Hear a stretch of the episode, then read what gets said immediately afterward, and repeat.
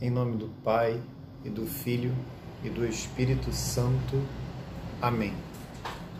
Ave Maria, cheia de graça, o Senhor é convosco. Bendita sois vós entre as mulheres, bendito é o fruto do vosso ventre, Jesus.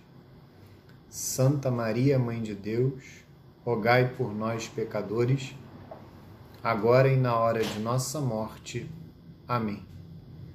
Glória ao Pai, e ao Filho, e ao Espírito Santo, assim como era no princípio, agora e sempre, por todos os séculos dos séculos. Amém. Nossa Senhora, Consoladora dos aflitos, auxílio dos cristãos, rogai por nós. São José, rogai por nós. São João Bosco, rogai por nós. Santo Agostinho, rogai por nós. Santa Mônica, rogai por nós. Santa Madalena de Nagasaki, rogai por nós. São Pio X, rogai por nós. Em nome do Pai, do Filho e do Espírito Santo. Amém. Iniciaremos agora a última parte desta catequese sobre o quarto mandamento e como nós temos feito com relação aos demais mandamentos, e assim faremos até o fim, esta última parte é um apêndice mais centrado naquilo que nos ensina os catecismos mais ou nos ensinam, perdão, os catecismos mais tradicionais. No caso, o catecismo romano, que é o catecismo do Concílio de Trento, e o catecismo de São Pio X. Nesse caso, antes de apontarmos é, outros aspectos que conduzirão ao ponto específico que eu gostaria de aprofundar nesta parte da aula, ou nesta última aula da, referente à catequese sobre os quatro mandamentos, perdão, sobre o quarto mandamento, eu selecionei aqui três é, perguntas do Catecismo de São Pio X que aprofundam ensinamentos que nós já demos nas aulas anteriores. A primeira é um ponto que não está no catecismo atual, muito singelo, mas muito profundo, muito importante, que é justamente o modelo de família que nós temos na Sagrada Escritura, que nós temos no Evangelho.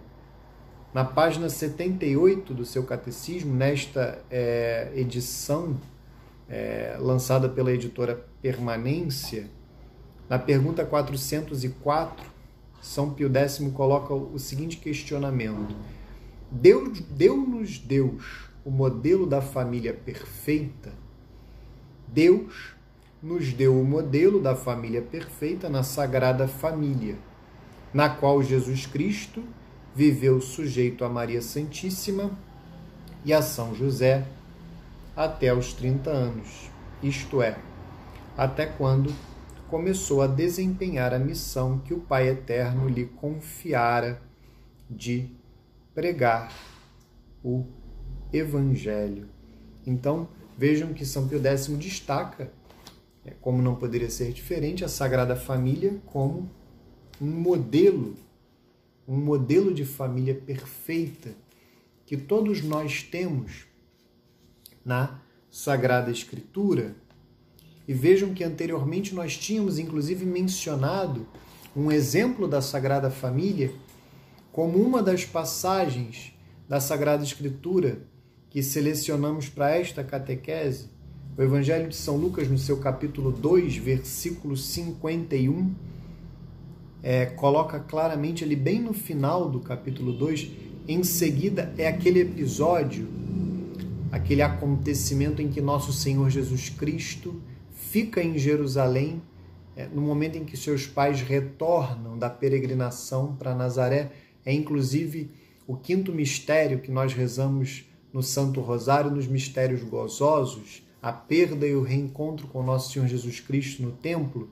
No final deste acontecimento, São Lucas dirá o seguinte: em seguida desceu com eles a Nazaré e lhes era submisso. Isto que São Pio X expõe no seu catecismo, que nós acabamos de ler está na Sagrada Escritura, como nós já vimos, lhes era submisso. Sua mãe guardava todas essas coisas no seu coração e Jesus crescia em estatura, em sabedoria e graça diante de Deus e dos homens. Então vejam que aqui é, há um modelo de fato de família perfeita, a Sagrada Família, Nosso Senhor Jesus Cristo, Nossa Senhora, São José. Vejam que, ao mesmo tempo, Nosso Senhor Jesus Cristo era exemplarmente submisso a Nossa Senhora e a São José, cumpria com perfeição, evidentemente, o quarto mandamento, honrava seu pai e sua mãe, era submisso, como diz o Evangelho, a Nossa Senhora e a São José, por outro lado, crescia em estatura, sabedoria e graça diante de Deus e dos homens. Aqui também fica muito claro este modelo de família perfeita para nós. Nós que somos pais devemos educar os nossos filhos, prover o sustento dos nossos filhos em todos os sentidos, para que eles cresçam em estatura, crescimento físico, em sabedoria. É claro que aqui é o, é o, é o crescimento intelectual e graça, um crescimento espiritual, que é o mais importante de todos, diante de Deus e dos homens. Vejam que é, é, é este o ponto. Vejam que aqui fica muito claro este modelo de família perfeita, que é a Sagrada Família, no qual nós podemos e devemos nos espelhar. O Evangelho nos brinda com este modelo de família perfeita que é a Sagrada Família. E São Pio X tem duas questões que ele coloca aqui que mostram justamente aquilo que o Catecismo da Igreja Católica já ressalta: a família como a célula originária da sociedade e a família que antecede a sociedade. Na pergunta 405, São Pio X dirá o seguinte: Poderiam as famílias, se vivessem isoladamente umas das outras, prover a todas as, as, todas as suas necessidades materiais e morais? Se as famílias vivessem isoladamente umas das outras, não poderiam prover as suas necessidades. E é necessário que elas se unam em sociedade civil a fim de se auxiliarem mutuamente para o seu aperfeiçoamento e para a sua felicidade comum. E a pergunta 406 ela é consequência lógica desta pergunta 405, que é a sociedade civil. A sociedade civil é a reunião de muitas famílias dependentes da autoridade de um chefe para se auxiliarem reciprocamente a conseguir o mútuo aperfeiçoamento e a felicidade temporal. Então vejam aqui, está muito claro é, a necessidade que a própria família tem de se agrupar com outras famílias e daí surge a sociedade civil. Então fica muito claro, a sociedade civil ela tem a sua origem na família, mas é, é na sociedade civil que a família, de fato, ela consegue atingir a sua perfeição, no sentido de perfeição, é claro, para esta vida terrena. É, é através da sociedade civil que a família consegue prover a todas as suas necessidades materiais e morais. Isso é muito importante que fique bem compreendido por todos nós e que a sociedade civil, de fato, é esta reunião de diversas famílias. É isso que eu gostaria de destacar do Catecismo de São Pio X. Do Catecismo Romano, tem dois pontos que me parecem muito importantes. Nós falamos, em primeiro lugar, na, na primeira aula relacionada à catequese do quarto mandamento, do dever que os filhos têm, que honrar pai e mãe também significa o dever moral que os filhos têm de sustentar material e espiritualmente os seus pais é, quando eles estão na velhice, ou numa situação de solidão, ou numa situação de doença, ou em alguma outra situação de necessidade. Então, acabou que eu me detive mais naquele momento na necessidade de sustento material. Mas o catecismo romano, até mais do que o catecismo da Igreja Católica, o catecismo atual, digamos assim, ele menciona é, as obrigações espirituais que os filhos têm com relação aos pais no momento em que eles mais precisam, no momento em que eles se aproximam da sua morte, da sua passagem desta vida terrena para, se assim Deus permitir, a vida bem-aventurada com Deus no céu. É o que o Catecismo Romano, é, aqui na sua página 450 desta edição, é o que está escrito aqui. Os deveres da piedade filial devemos cumpri-los em todas as ocasiões, mas, sobretudo, quando os pais caem em doença perigosa. Cumpre-nos cuidar que nada se omita a respeito da confissão e dos mais sacramentos que todos os cristãos devem receber quando a morte está iminente. Procuremos que pessoas boas e piedosas os visitem com frequência, para os confortarem e aconselharem quando enfraquecidos na fé, para os levarem à esperança da vida eterna quando já se acham em boas disposições, de sorte que ponham toda a sua alma nas mãos de Deus, depois de tê-la desapegado das coisas humanas. Sendo assim venturosamente acompanhados pela fé, esperança e caridade, tendo o socorro da santa religião, nossos pais não só não temerão a morte, que é realmente inevitável, mas até a julgarão desejável, porque franqueia o acesso para a eternidade. Por último, presta-se honra aos pais quando falecidos, fazendo-lhes os funerais, promovendo com dignas exéquias, preparando uma honesta sepultura, garantindo os sufrágios e missas aniversárias, executando fielmente suas declarações de última vontade. Vejam que aqui é, o catecismo romano, de maneira muito, muito boa, brilhante, até profunda, elenca todas as obrigações dos filhos no campo espiritual, Vejam que, da mesma forma que os pais sustentaram os seus filhos materialmente, mas também os ensinaram ou deveriam ter ensinado o caminho do céu, os ensinaram é, as verdades da fé católica, os ensinaram a viver de acordo com o evangelho, viver de acordo com a lei natural, com a ordem moral, é, este é um dever gravíssimo dos pais, o dever de educar, de educarem os seus filhos. Vejam que quando os pais estão velhos, quando os pais estão doentes, estão sós, quando os pais se aproximam da sua morte, os filhos devem retribuir tudo que os, tudo que os seus pais fizeram neste campo.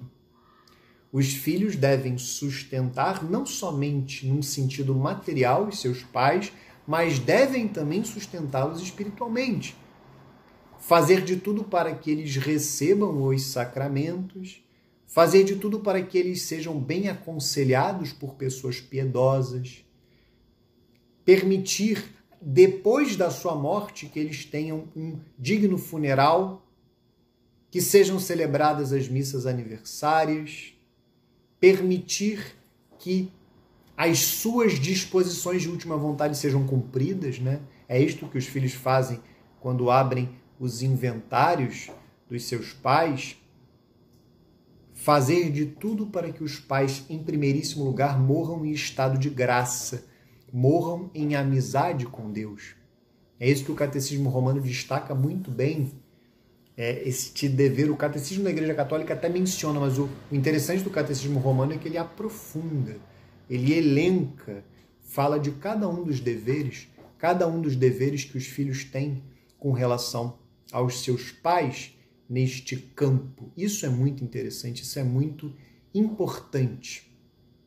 E vejam que depois, num outro assunto, o catecismo romano também ressalta algo que no catecismo atual não fica tão claro.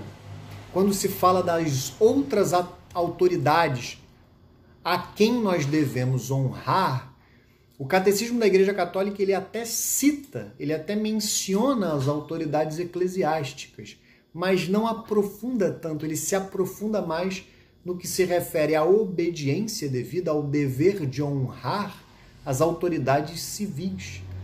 Já o catecismo romano, ele não deixa de falar das autoridades civis, mas ele parte, ele começa e aprofunda muito o dever que nós temos de honrar as autoridades eclesiásticas, que sem dúvida nenhuma é muito mais importante do que o dever que nós temos e que é um dever de fato muito importante, um dever grave de honrar, de respeitar, de obedecer às autoridades civis. Mas antes deste dever, para nós fiéis católicos, vem o dever de honrarmos, respeitarmos, reverenciarmos, obedecermos às autoridades eclesiásticas. É isso que o Catecismo Romano fará na sua página 451. Logo depois desta parte que eu li, o Catecismo Romano aprofundará esta questão muito bem e dirá o seguinte: Devemos, no entanto, honrar não só aqueles que nos deram a vida, mas também os que merecem o nome de pais, como são os bispos, sacerdotes, reis, príncipes, magistrados, tutores, curadores, mestres, educadores, anciãos e outras pessoas de igual condição. Todos eles são dignos, uns mais e outros menos, de tirar proveito de nossa caridade, de nossa obediência, de nossa fortuna. Vejam que aqui o Catecismo Romano deixa muito claro que, em primeiríssimo lugar, depois dos pais, vem o nosso dever de honrar as autoridades eclesiásticas. Em primeiro lugar, ele coloca os bispos e os sacerdotes, antes mesmo dos reis. Isso é muito significativo. E no parágrafo seguinte, ele começa a falar dos bispos.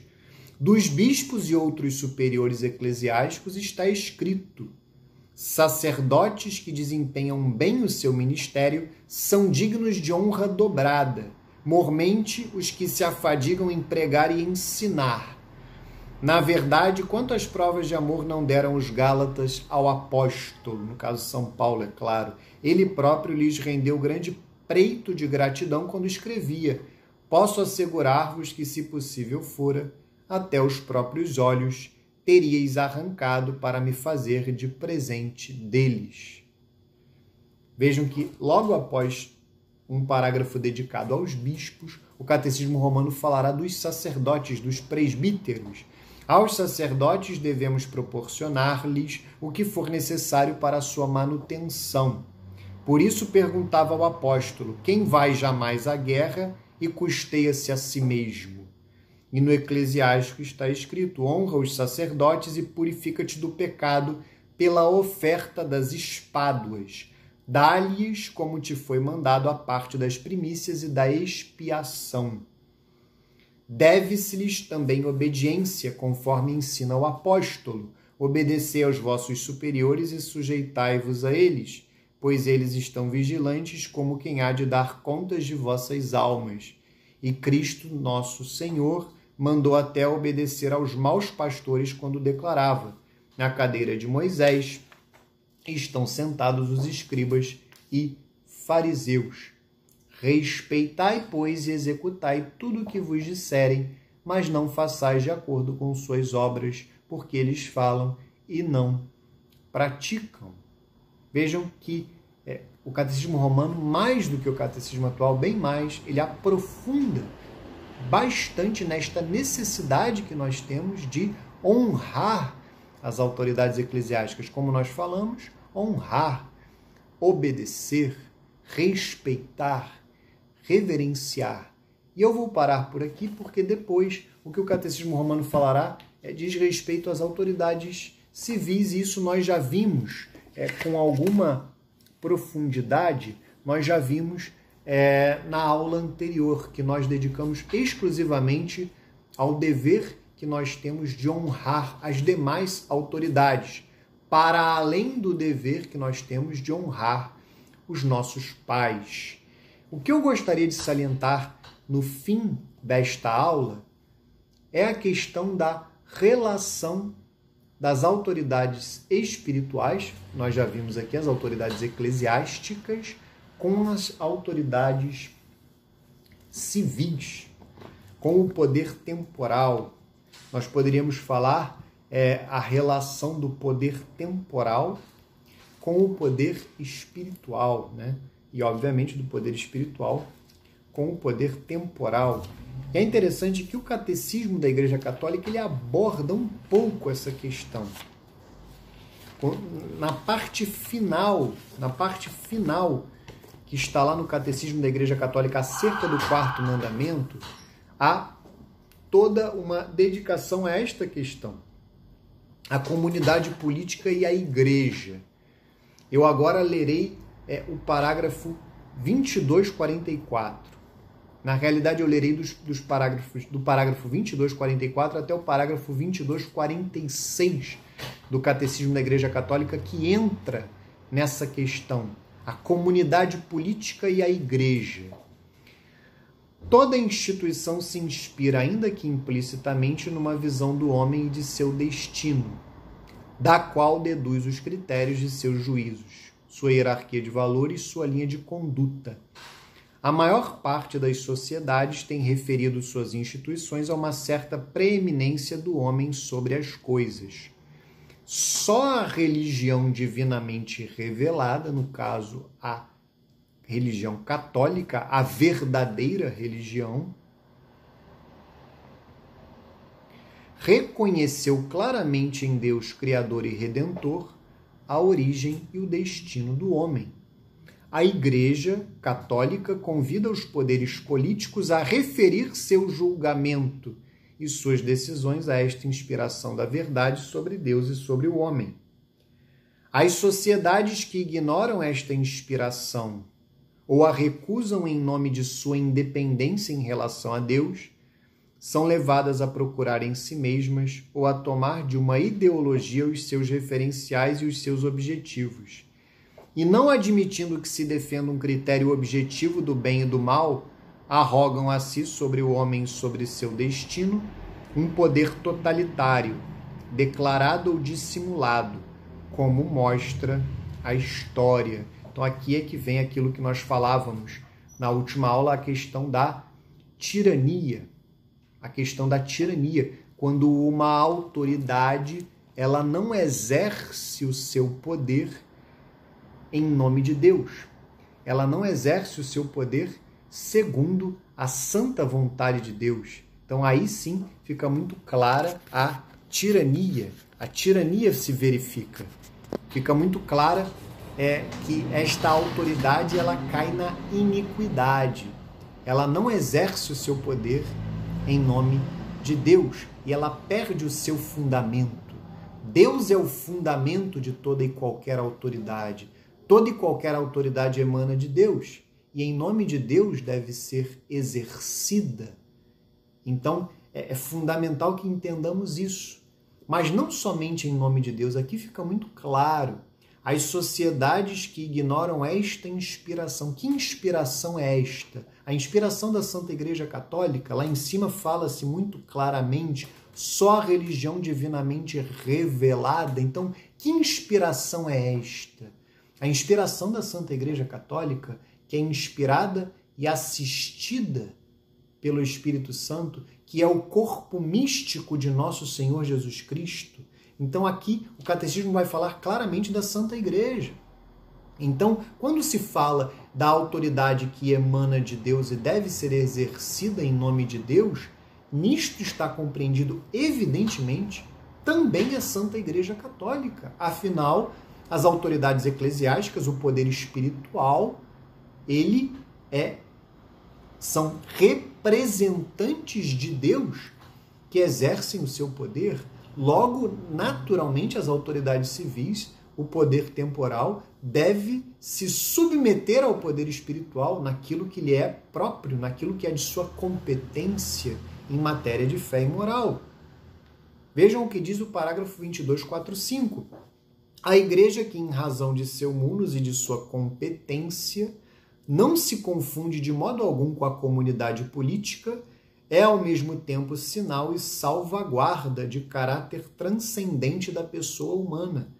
A Igreja respeita e promove a liberdade política e a responsabilidade dos cidadãos. Faz parte da missão da Igreja emitir juízo moral também sobre as realidades que dizem respeito à ordem política quando o exijam os direitos fundamentais da pessoa ou a salvação das almas, empregando todos os recursos e somente estes que estão de acordo com o Evangelho e com o bem de todos, conforme a diversidade dos tempos e das situações. Vejam que aqui fica muito claro emitir juízos é, de ordem moral. Então, em matéria moral, em matéria de fé, nós poderíamos dizer em matéria espiritual, assuntos espirituais, o poder temporal ele deve se submeter ao poder espiritual. As autoridades civis elas devem se submeter às autoridades eclesiásticas. É isso que nós vimos e eu reitero naquela passagem que nós lemos do livro dos Atos dos Apóstolos. Atos dos Apóstolos, capítulo 5, versículos 23 a, perdão, 26 a 32, fica ali muito claro são Pedro, ou seja, o Papa, o primeiro Papa, ele ali se coloca claramente acima da autoridade civil, que no caso eram os representantes do Sinédrio, as autoridades civis que estão ali diante dele. Vejamos esta passagem e depois tiremos dela lições preciosas para esse ensinamento tão tradicional e que precisa ser resgatado.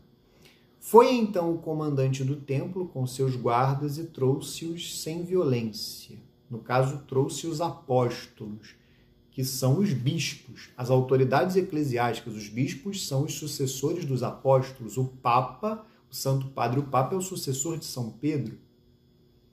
E trouxe-os sem violência porque temiam ser apedrejados pelo povo trouxeram-nos e os introduziram no grande conselho, onde o sumo sacerdote os interrogou, dizendo: um parênteses. Por mais que o sumo sacerdote também fosse uma autoridade religiosa, para os judeus, para nós não. O judaísmo é um erro. Os judeus não estão na verdade, eles estão no erro. Então, para nós, evidentemente, não se trata de uma autoridade religiosa, não se trata de poder espiritual, mas sim de poder temporal, porque o sinédrio como nós vimos na última aula, o Sinédrio desempenhava tanto um papel espiritual como também um papel civil. Eles acumulavam o poder temporal e o poder espiritual. Então, para nós, no caso, e para os apóstolos principalmente, trata-se de um, uma autoridade civil, de uma autoridade temporal. E vejam como São Pedro, o pastor supremo da Santa Igreja, o príncipe dos apóstolos, vejam como ele se colocará diante daquela autoridade civil que o admoesta. O sumo sacerdote os interrogou, dizendo, versículo 28 do capítulo 5 do livro dos Atos dos Apóstolos: Expressamente vos ordenamos que não ensinasseis nesse nome, no nome de nosso Senhor Jesus Cristo. Então, o que estava aqui era a determinação, a ordem que nosso Senhor Jesus Cristo havia dado aos apóstolos de que eles pregassem o evangelho, de que eles anunciassem o evangelho. Não obstante isso, tendes enchido Jerusalém de vossa doutrina. Quereis fazer recair sobre nós o sangue deste homem, nosso Senhor Jesus Cristo? Pedro e os apóstolos replicaram: Importa obedecer antes a Deus do que aos homens. O Deus de nossos pais ressuscitou Jesus, que vós matastes, suspendendo-o num madeiro. Deus elevou-o pela mão direita como príncipe e salvador, a fim de dar a Israel o arrependimento e a remissão dos pecados. Deste fato, nós somos testemunhas. Nós e o Espírito Santo que Deus deu a todos aqueles que lhe obedecem. Ao ouvirem essas palavras, enfureceram-se e resolveram matá-los. Vejam a atitude de fúria e até é, essa sanha assassina das autoridades civis diante da verdade que era anunciada. E vejam que São Pedro ali, ele colocou aquele princípio que eu mencionei na última aula, importa antes obedecer a Deus do que aos homens. Este é um princípio fundamental que norteia o quarto mandamento, o, exercício, o bom cumprimento do quarto mandamento, mas além disso, para além disso, São Pedro também fala como príncipe dos apóstolos. Ele se coloca aqui como uma autoridade eclesiástica legitimamente constituída por nosso Senhor Jesus Cristo e para quem nosso Senhor Jesus Cristo deu uma autoridade. E ele diz claramente que ele se coloca acima da autoridade civil em matéria de fé e moral, no que diz respeito a assuntos espirituais, no que diz respeito à salvação das almas, além de obedecer nosso Senhor Jesus Cristo, o próprio São Pedro e os apóstolos foram revestidos de uma autoridade. E cabe, cabia naquele momento e cabe hoje e sempre que a autoridade civil, que o poder temporal se submeta ao, poder espiritual, à autoridade eclesiástica nesse ponto. Isso fica muito claro na conclusão do Evangelho de São Mateus, é, fica muito evidente essa autoridade que nosso Senhor Jesus Cristo dá aos apóstolos. Evangelho de São Mateus, capítulo 28, versículos 16 a 20. Os onze discípulos foram para a Galileia, para a montanha que Jesus lhes tinha designado. Quando o viram, adoraram-no. Entretanto, alguns hesitavam ainda. Mas Jesus, aproximando-se, lhes disse: Vejam aqui muito claramente Toda a autoridade me foi dada no céu e na terra. Veja, nosso Senhor Jesus Cristo fala da sua autoridade e ele dá esta autoridade às, ao poder espiritual, às autoridades eclesiásticas, no caso aqui os apóstolos, São Pedro, o Papa, e os apóstolos, os bispos em comunhão com ele. Vejam que São Judas, perdão, São Judas estava aqui, mas Judas Iscariotes o traidor já tinha se matado. Então aqui estava São Pedro, o Papa e os bispos em comunhão com ele. Nós poderíamos usar esta expressão. Aqui Nosso Senhor dá a sua autoridade aos onze. E depois, e ensinai a todas as nações, batizai-as em nome do Pai, do Filho e do Espírito Santo. Ensinai-as a observar tudo o que vos prescrevi Eis que estou convosco todos os dias até o fim do mundo. Aqui fica muito claro. Nosso Senhor Jesus Cristo, ele fala da sua autoridade, ele confere esta autoridade, ele dá esta autoridade aos apóstolos, ele dá esta autoridade a São Pedro, ao Santo Padre o Papa e aos bispos em comunhão com ele, aos demais apóstolos ele concede esta autoridade, este poder e esta missão. E depois, e ensinai a todas as nações, batizai-as em nome do Pai, do Filho e do Espírito Santo. E aqui é interessante, quando se fala de nações, é evidente. Isto diz respeito a todo e qualquer ser humano que é chamado a ser um fiel católico. Todo ser humano é chamado a ser um fiel católico Todo ser humano é chamado a se converter à fé católica, fora da qual não há salvação. Mas isto também diz respeito às nações. Isto também diz respeito às sociedades. Isto também diz respeito, para usar uma linguagem é, mais atual, que não é a melhor, isto também diz respeito aos estados. As sociedades também devem ser católicas. Os estados devem ser católicos. O que significa isso? No seio das sociedades, no seio dos estados, o poder temporal, ou seja, as autoridades civis, e este é um ensinamento tradicional da Santa Igreja Católica que precisa ser resgatado, o poder temporal precisa se submeter ao poder espiritual.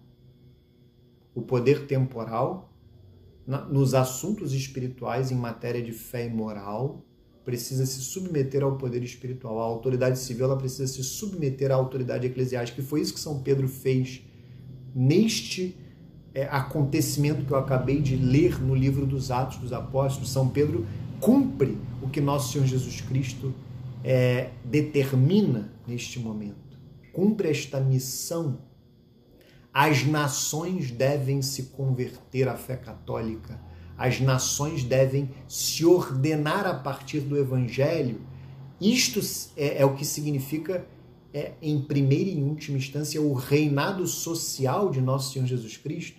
Nosso Senhor Jesus Cristo ele deve reinar em cada coração, ele deve reinar em cada família, ele deve reinar em cada bairro, em cada cidade, em cada estado, em cada nação. Ele deve reinar em cada empresa, ele deve reinar em, em cada órgão público, ele deve reinar em todos os lugares. Isto é o reinado social de nosso Senhor Jesus Cristo. Toda a sociedade deve se ordenar ao Evangelho. E aqui cabem duas, duas observações. O Estado laico, por mais que hoje é, isto seja equivocadamente ensinado em diversos é, lugares e por diversas pessoas dentro da Santa Igreja, pessoas até muitas vezes, algumas vezes revestidas até de autoridade, integrantes do clero, para ser mais claro, o Estado laico é inadmissível. O Estado laico é uma aberração. Não há que se falar em uma sã laicidade, não há que se falar em Estado laico. O Estado laico, isso é comprovado inclusive na história, o Estado laico ele é um Estado ateu.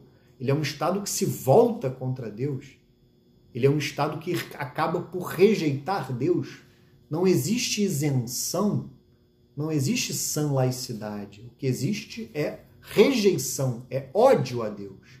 Ou o Estado é católico, ou a sociedade é católica, ou o poder temporal se submete ao poder espiritual, ou necessariamente o poder temporal rejeitará o poder espiritual o poder temporal rejeitará Deus, rejeitará a fé católica. É isso o que a história mostra. Sempre que o Estado é, pretendeu ser laico, ele na realidade foi um Estado que odeia a fé católica na história, que rejeita, que persegue, que vira as costas para Deus, para o Deus unitrino, Pai, Filho e Espírito Santo. Essa é a primeira observação.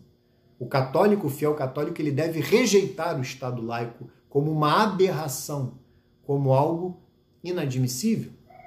E uma outra observação que cabe também, tenho ouvido de algumas pessoas que não, não deveríamos falar, mesmo que isso seja correto, mesmo que isto seja a verdade, mesmo que isto seja o ensinamento tradicional, essas pessoas até concedem que esta é a verdade, o ensino tradicional da igreja de fato fala do reinado social de nosso Senhor Jesus Cristo, fala do Estado católico, da sociedade católica. Algumas pessoas dizem equivocadamente que nós não deveríamos falar sobre isso porque estamos muito distantes desta realidade, e isso é uma verdade. Falar hoje de uma sociedade católica, falar hoje de um Estado católico, falar hoje do, do reinado social de nosso Senhor Jesus Cristo, sem dúvida alguma, é falar de algo é, do qual nós estamos muito distantes. Mas então nós não devemos também falar da santidade, porque desgraçadamente a maior parte de nós, a imensa maioria dos fiéis católicos, aí eu nem me refiro às pessoas que estão fora da Santa Igreja Católica, a imensa maioria dos fiéis estão muito longe da santidade. Então não devemos falar da santidade? Não devemos falar da vocação universal à santidade? Não devemos falar que todo fiel católico é chamado por Deus a ser santo? Sede santos como o vosso Pai do céu é santo? Não devemos falar da santidade? É claro que devemos. Então, a sociedade católica, o reinado social de nosso Senhor Jesus Cristo, isso é só uma comparação para que o ensinamento seja passado, ele é a santidade da sociedade. É claro, isto é uma comparação. Tem os seus limites, como toda e qualquer comparação a sociedade católica, o que se chamaria de um Estado católico, o reinado social de nosso Senhor Jesus Cristo, está para a sociedade como a santidade está para uma pessoa, um ser humano individualmente considerado. Então, se nós não podemos, devemos falar da santidade, devemos falar da, da vida dos santos, devemos falar que todos nós somos chamados à santidade, seja nesta vida, seja na vida eterna, naturalmente, obviamente, nós devemos falar do Estado católico. Nós devemos falar da sociedade católica, nós devemos falar do reinado social de nosso Senhor Jesus Cristo. Porque toda a sociedade, como nós acabamos de ver, ensinai a todas as nações, batizai-as em nome do Pai, do Filho e do Espírito Santo, ensinai-as, as nações, ensinai-as a observar tudo que vos prescrevi. Eis que estou convosco todos os dias até o fim do mundo.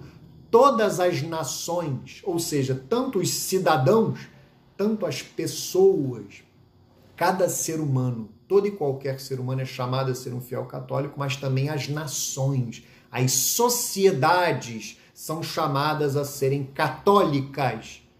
As sociedades são chamadas a se ordenar a partir do evangelho, a partir do que ensina a Santa Igreja Católica. Esta é uma verdade, este é o ensinamento tradicional da Santa Igreja Católica e precisa ser resgatado, porque infelizmente foi esquecido, quando não negado por muitos, seja integrantes do laicato, sejam integrantes do laicato, ou mesmo, desgraça das desgraças, membros do clero, que propagam por aí que o Estado deve ser laico e que propagam por aí que não há que se falar em sociedade católica, em Estado católico, no reinado social de nosso Senhor Jesus Cristo. É fundamental resgatarmos este ensinamento tradicional da igreja, mesmo que estejamos muito distantes desta realidade hoje, infelizmente, desgraçadamente, de fato estamos muito distantes. Mas a cada passo, a cada momento, a cada pessoa que se converte, a cada família que se converte à fé católica, a cada empresa que se ordena pela fé católica, a cada escola que é fundada, escola autenticamente católica, nós nos aproximamos com pequenos passos da sociedade católica, do Estado católico, do reinado social de nosso Senhor Jesus Cristo. É isto que eu queria colocar, é este ensinamento tradicional, principalmente que eu queria ressaltar neste apêndice da catequese sobre o quarto mandamento. Viva Cristo Rei, salve Maria Santíssima, viva São José, São João Bosco, Santo Agostinho, Santa Mônica, Santa Madalena de Nagasaki, São Pio X. Em nome do Pai, do Filho e do Espírito Santo. Amém.